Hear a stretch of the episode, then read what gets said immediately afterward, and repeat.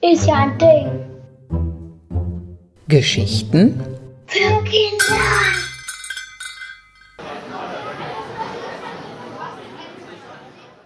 So, jetzt sind wir endlich im Badischen Landesmuseum in Karlsruhe angekommen und Frau Judith Göre wird uns jetzt etwas über das antike Griechenland erzählen. Frau Göre, könnten Sie vielleicht auch etwas über dieses Objekt aus Stein sagen, das hier steht? Und natürlich auch über die Nekropolen von Athen. Athen. Hallo, ich bin Emil. Ich bin gerade mit meiner Klasse im Museum. Griechenland finde ich cool. Ich war sogar schon in Athen. Ich frage mich manchmal, wie das Leben im antiken Griechenland wohl so war, vor mehr als 2000 Jahren. Naja, und da ist noch was anderes. Wie soll ich es sagen? Seit unserem letzten Urlaub in Athen passiert mir immer etwas Verrücktes. Wenn ich ganz intensiv an Athen denke, begebe ich mich auf eine Zeitreise und treffe Alexandros. Aber pst, das darf niemand aus meiner Klasse wissen.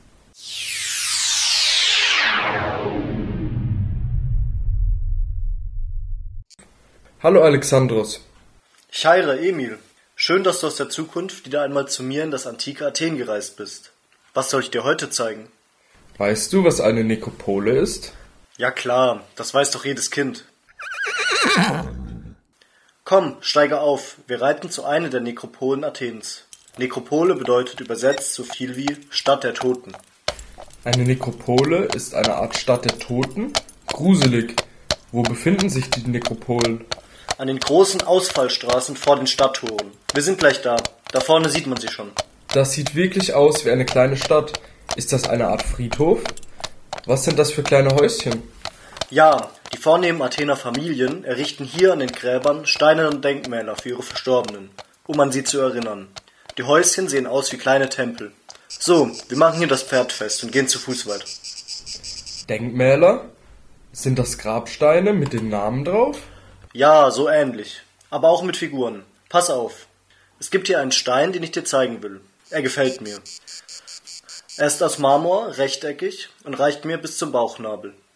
Nur auf einer Seite sind Figuren zu sehen, die von einem flachen Naiskos gerahmt werden.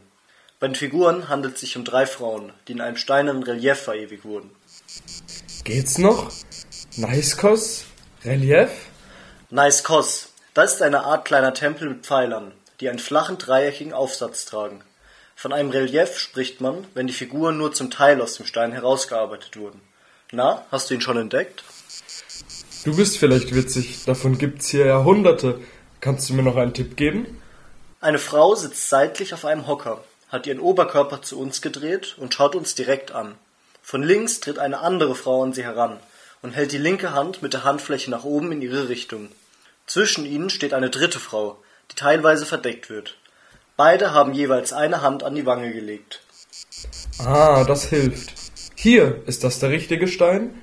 Wer sind diese Frauen? Ja, sehr gut. Siehst du die Inschrift direkt über ihren Köpfen? Ja, aber das sind griechische Buchstaben, oder? Die kann ich nicht lesen. Aber ich. Da steht Myrine, Platane und Cheuros. Das sind möglicherweise ihre Namen.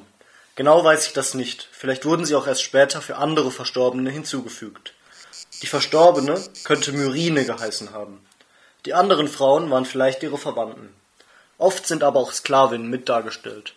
Ganz oben steht noch der Name Callisto. Sie starb vielleicht erst später und wurde aber trotzdem im Familiengrab beerdigt. Welche Frau ist jetzt genau Myrine? Ich sehe kaum einen Unterschied.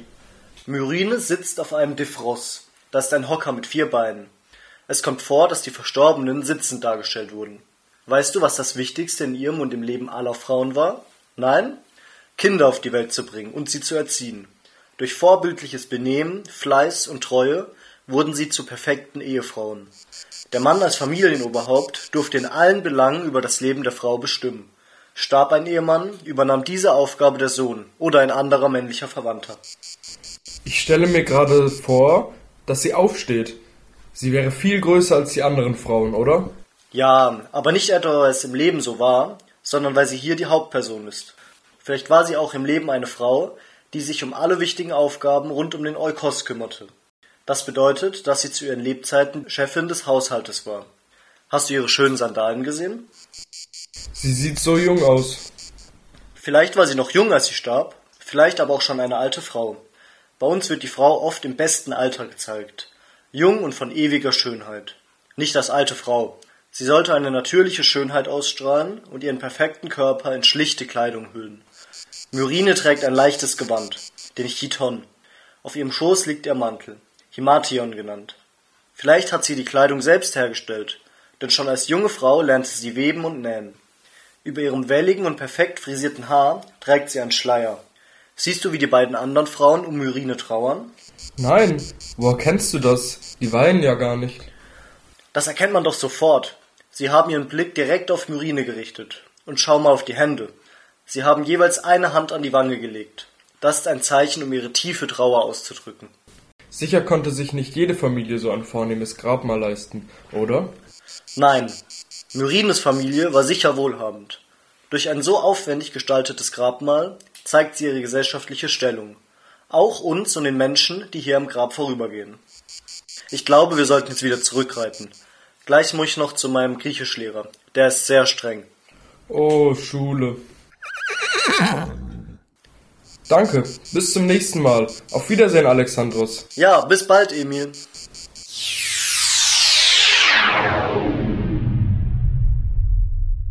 Emil? Emil träumt mal wieder. Thank you.